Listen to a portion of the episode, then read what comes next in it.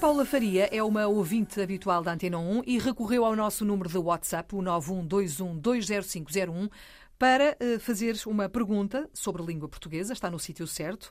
Obrigada, Paula. E ela pergunta: uh, ela dá duas frases e quer saber qual é a forma uh, verbal correta e se tem acento ou não. Eu vou explicar. Frase 1. Eu reforço o pedido de ajuda. Reforço. Frase 2. O reforço do pedido de ajuda será disponibilizado. E ela pergunta: a forma verbal reforço, na primeira frase, leva acento gráfico ou não? Não leva, não precisa. Uma vez que o O é aberto, não é? Ora bem, é uma boa pergunta, obrigada. Agradecemos, aliás, sempre aos nossos ouvintes pela fidelidade e pelo contributo que dão diariamente no WhatsApp. Ora bem, não precisamos de acento gráfico sobre a vogal O, apesar de termos um, uma vogal aberta e, e ser verbo, não é? Eu reforço, tu reforças. Porquê? porque as palavras em português são naturalmente graves. Sandra explica.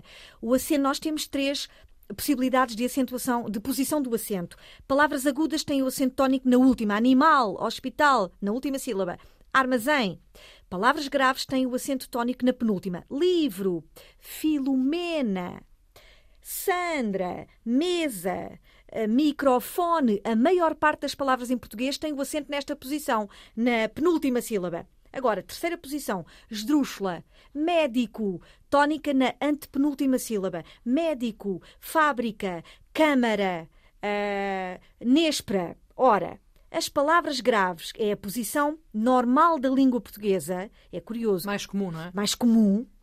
Mais comum. O inglês gosta das dos drúxula, cinema. O italiano também, cinema. O francês gosta da aguda, cinema. O português está no meio. Fica no meio. no meio. Ora bem, como o acento tónico, a posição normal do acento tónico em português é na, na, na posição de penúltima, não é? A, a, a, posição de penúltima sílaba, não precisa de, de acento.